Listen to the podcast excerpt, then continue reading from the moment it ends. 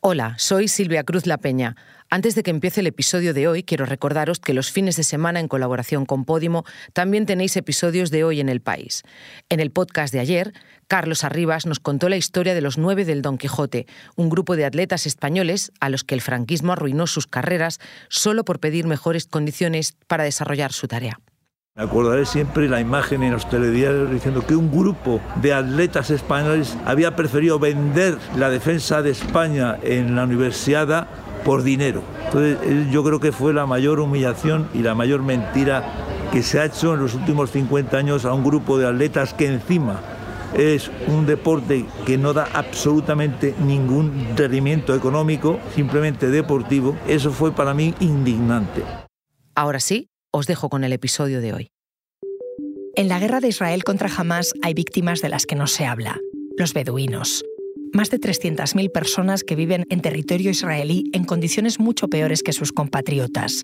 Son la mano de obra barata y viven en chabolas ilegales que no están protegidas por el escudo de defensa israelí. Las ONG denuncian que el gobierno de Netanyahu quiere reubicarlos para quedarse con sus tierras.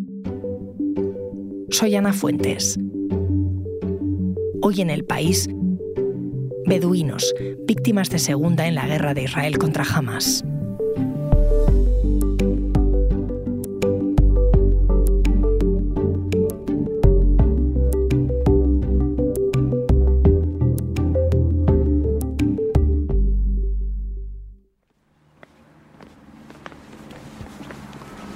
Thank you.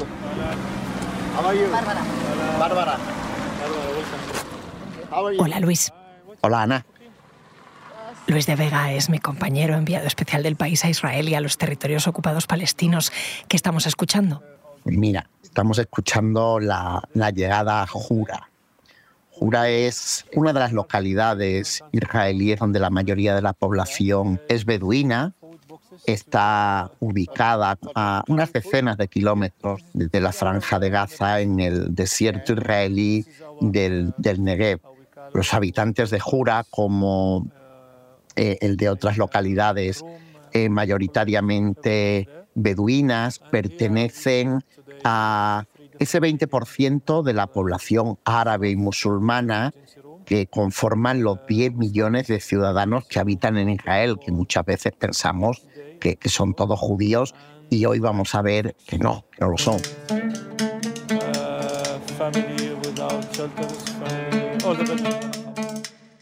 Es verdad que se habla muy poco de los beduinos. Eh, son parte de la minoría árabe palestina, pero son también ciudadanos del Estado de Israel y viven en el desierto, en el desierto del Negev, en municipios planificados por el gobierno, en aldeas reconocidas y en otras aldeas que Israel se niega a reconocer, ¿no?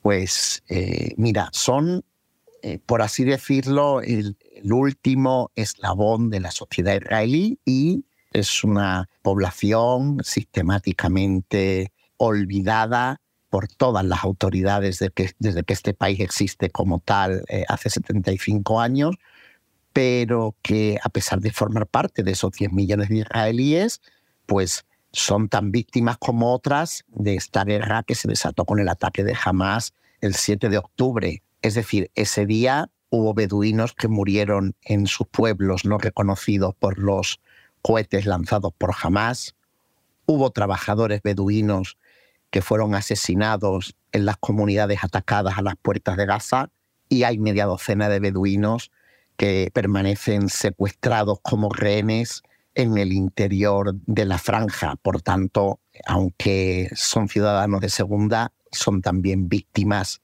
eh, de primera. Y tú que estás allí, que llevas estas siete semanas siguiendo el conflicto entre Israel y Hamas, ¿has hablado con ellos? He hablado con ellos y, he estado en, esos pueblos que el gobierno de Israel eh, no reconoce.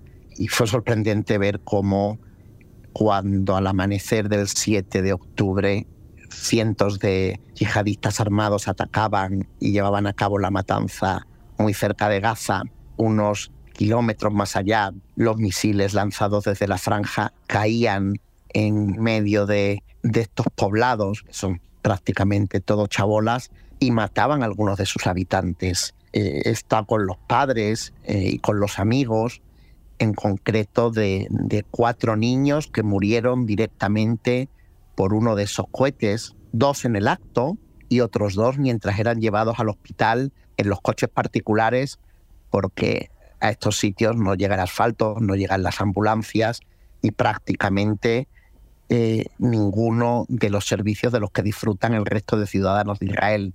Entre esos servicios están hoy en día también los refugios que les eh, protegen de los ataques de Hamas por el aire. So, um, before Israel became a state, the Bedouins were the um, people who lived in the desert, okay, of Israel. Mirana, esta que escuchamos es eh, Yela Ranam, una de los miembros del Consejo Regional de Pueblos Beduinos eh, no reconocidos.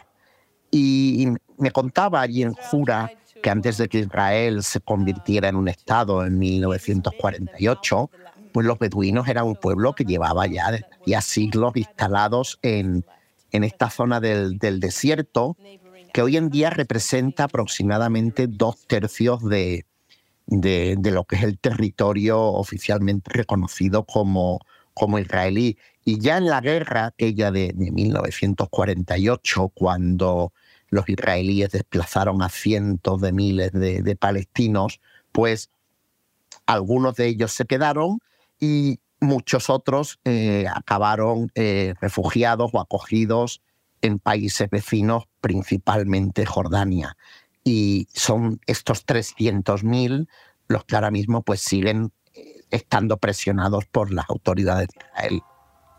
O sea que son 300.000 personas que siguen viviendo en territorio israelí, pero es su casa también. Por supuesto, eh, no, le queda más remedio a, Israel, aunque insisto, los considera de segunda, que, que reconocerlos como suyos, porque en realidad existen allí y con su modo de vida, con sus tradiciones y con su religión y con todo antes que el Estado de Israel. Pero claro, tenemos que tener en cuenta que de esos 300.000, eh, aproximadamente 80.000 viven en 37 asentamientos que no tienen reconocimiento oficial, no tienen una dirección en el DNI ni, ni, ni, muchos servicios que consideramos normales en cualquier país desarrollado, como se considera eh, Israel hoy en día. Hay otras 35.000 personas que es verdad que habitan en, en, pueblos y localidades que se han ido reconociendo, sobre todo a principios del siglo XX, y la mayoría acabaron eh, aceptando y siendo movilizados a siete municipios, como el referido de Jura, que Israel creó entre los años 70 y los años 90 del, siglo XX. Y a día de hoy, ¿cuál es su relación, la relación de estos beduinos con el gobierno de Netanyahu?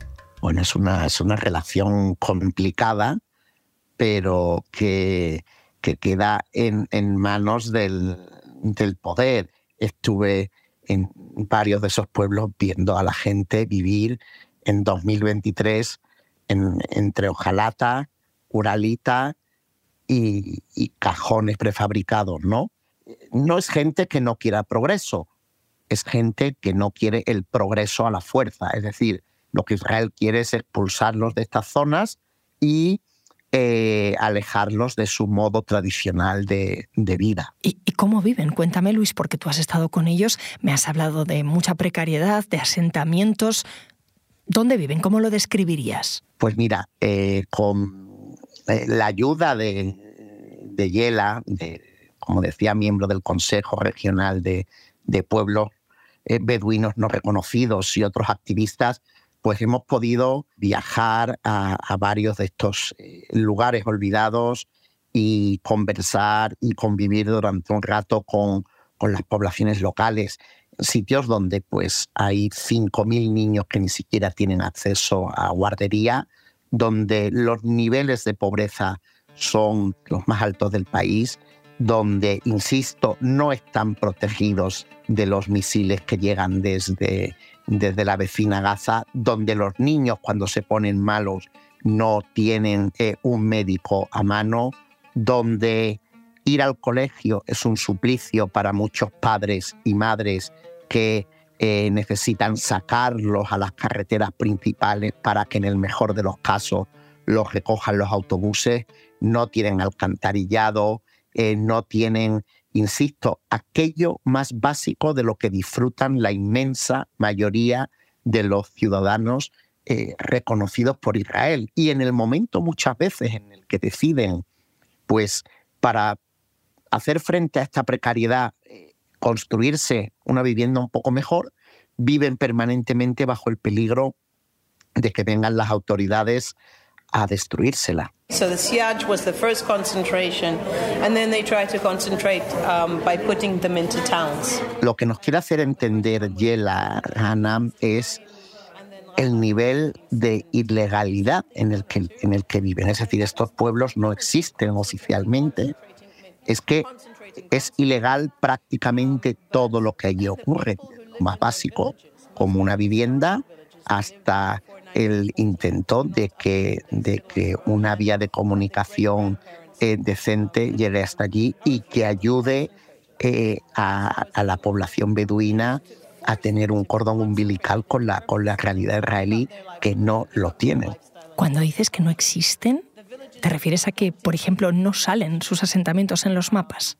A lo mejor en Google Maps los podemos encontrar, pero que el nombre de un pueblo aparezca en Google Maps no otorga reconocimiento a la hora de que haya partidas presupuestarias, a la hora de que la inmensa mayoría de los partidos políticos los consideren como votantes o como ciudadanos, o a la hora de que representen un porcentaje importante de la población como para interesarse directamente por sus problemas. Es decir, la falta de derechos que sufren los beduinos en Israel los considera en, un problema residual.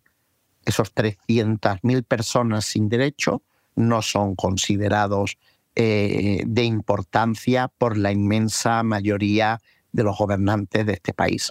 Ahora me sigues contando, Luis. Enseguida volvemos. estábamos charlando sobre los beduinos en Israel. Me hablabas de la ilegalidad, de la falta de reconocimiento. ¿Tiene el Estado de Israel alguna intención de que cambien las cosas, de reconocer los asentamientos de esas 300.000 personas? Históricamente no lo ha tenido y coyunturalmente en este momento con el gobierno que, lidera el primer ministro Benjamin Netanyahu eh, bastante menos hemos preguntado por ello y ni los propios beduinos ni los activistas que tratan a golpe de recurso ante la justicia de que se cumplan sus derechos eh, son, son optimistas eh, a corto, a medio y a largo plazo.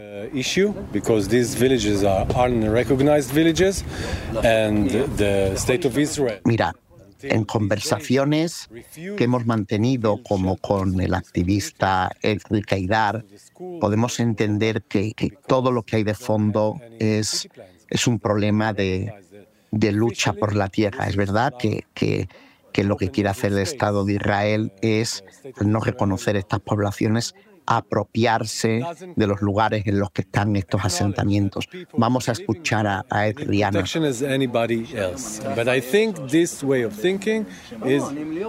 Edri trata de, de hacernos ver cómo en estos días de guerra el hecho de que estas poblaciones no estén reconocidas y de que oficialmente no haya viviendo población en ella, es la excusa perfecta para que el Estado de Israel, con un nivel tecnológico y de defensa antiaérea de los mejores del mundo, no despliegue sobre estos lugares lo que se conoce como la cúpula de hierro. La cúpula de hierro es un sistema antiaéreo que es capaz de detectar y acabar antes de que impacten con aproximadamente el 90% de los misiles que llegan desde el exterior. Básicamente la vecina Gaza, aunque estos días estamos viendo que llegan también eh, desde Yemen lanzados por, por los hutíes.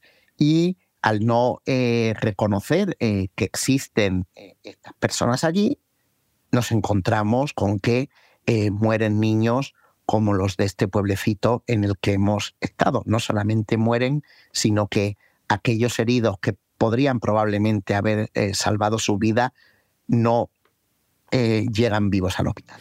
O sea, Luis, que los beduinos en Israel no solo no tienen reconocidos sus asentamientos, sino que no cuentan con los servicios más básicos, los colegios, los médicos, y tampoco están protegidos por el sistema de defensa antimisiles mm, que beneficia al grueso de la población israelí. Efectivamente, es tan conocido el sistema de la cúpula de hierro, la base de la protección de Israel eh, antiaérea ahora mismo, pues eh, sobre todo con Hamas desde Gaza, pero también con Hezbollah desde el Líbano, que Ucrania se lo pidió, entre comillas, prestado a Netanyahu para que le protegiera de lanzamiento de misiles y de drones por parte del ejército ruso. Es verdad que, que, que es un sistema hiper perfeccionado, pero realmente sorprende que la población beduina no esté protegida. Si el Estado no va a hacer nada y ellos lo tienen asumido, ¿qué dicen los activistas y, las ONGs? Los activistas y las ONGs viven a golpe de recurso en los tribunales. Son muchas botas de sudor, eh, muchas horas de, gabinetes de, abogados y muchas puertas para conseguir eh, muy poco frente a lo que consideran que es una discriminación y una negligencia sistemática del, Estado de Israel. Nos lo decía claramente Marwan Abufrier, miembro de la, ONG Adalah, que trata de defender los derechos de la población árabe israelí, que dice, la tierra de los beduinos es oro para Israel. Con todo esto que me has contado, Luis, los beduinos, ciudadanos de segunda, se ocupan de ellos, sus conciudadanos de primera, los israelíes. Pues mira, es verdad que hemos escuchado voces como la de Yela Hanam o como la de Efri, que en su día a día luchan de manera permanente por sacar a la luz los problemas de la población beduina, pero son, hay que reconocerlo, una, una auténtica minoría. Eh, ellos nos, han estado contando estos días que algo tan simple como esos refugios antiaéreos que llegan fácilmente o que sistemáticamente por ley tienen las casas de Israel, aquí no han llegado. Ellos mismos, eh, con los fondos que reciben o con los que recaudan de estas organizaciones humanitarias y otro tipo de ONGs, han logrado distribuir en las últimas semanas un centenar de refugios, que para que os hagáis una idea, son tuberías de, cemento para que en caso de que prevean un ataque se puedan meter dentro los ciudadanos. Son más frágiles que la mayoría de los que tienen eh, los, el resto de israelíes, pero ese centenar de refugios no llega ni siquiera al 10% de los que tendría que haber instalado el Estado de Israel para proteger en esta guerra a los beduinos. Gracias, Luis. Gracias a ti, Ana.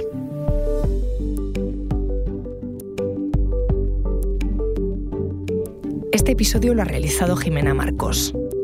La grabación en terreno es de Bárbara Ayuso. El diseño de sonido es de Nacho Taboada. La edición es de Ana Rivera. Y la dirección de Silvia Cruz La Peña. Yo soy Ana Fuentes y esto ha sido Hoy en el País. Mañana volvemos con más historias. Gracias por escuchar.